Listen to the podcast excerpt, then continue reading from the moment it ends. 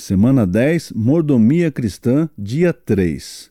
Nosso devocional de hoje, Atos dos Apóstolos, capítulo 23. Suas prioridades. Nós vivemos num tempo em que ter e fazer são mais importantes que ser.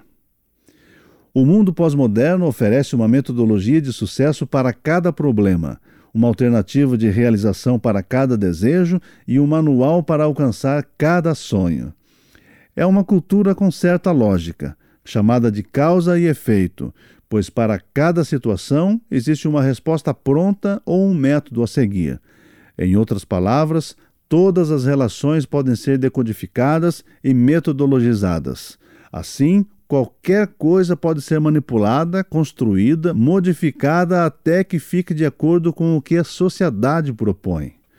A superficialidade nos relacionamentos, somada ao individualismo e à relativização, falta de valores profundos, é consequência dessa filosofia de vida pós-moderna. As pessoas vivem virtualmente. Cada um produz um palco em sua mente cujo ator principal é ele mesmo. Mas na vida real não é bem assim. Pessoas são pecadoras e precisam ser reconstruídas por Deus. Não existe nenhuma fórmula mágica que leve alguém ao sucesso em qualquer área da vida. Ao contrário da onda da cultura, está o jeito de ser de Deus. Consequentemente, o estilo de vida dos seus filhos precisa ser diferenciado do estilo de vida dos não cristãos. No reino de Deus, seus cidadãos devem ter prioridades e tomar decisões a partir de princípios e valores da Bíblia.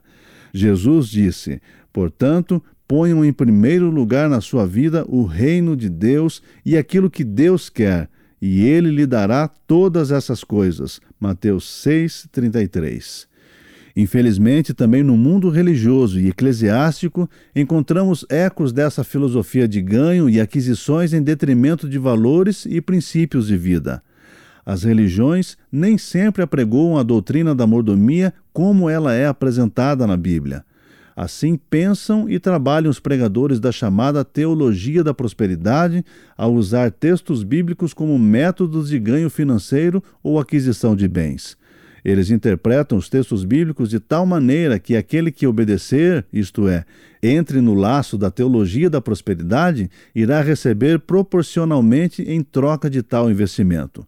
Porém, o reino de Deus é diferente. Há bênçãos e prosperidade, sim, mas não exclusivamente financeira e nem sempre voltada ao ganho material. A diferença está na intenção do coração e na interpretação do texto bíblico.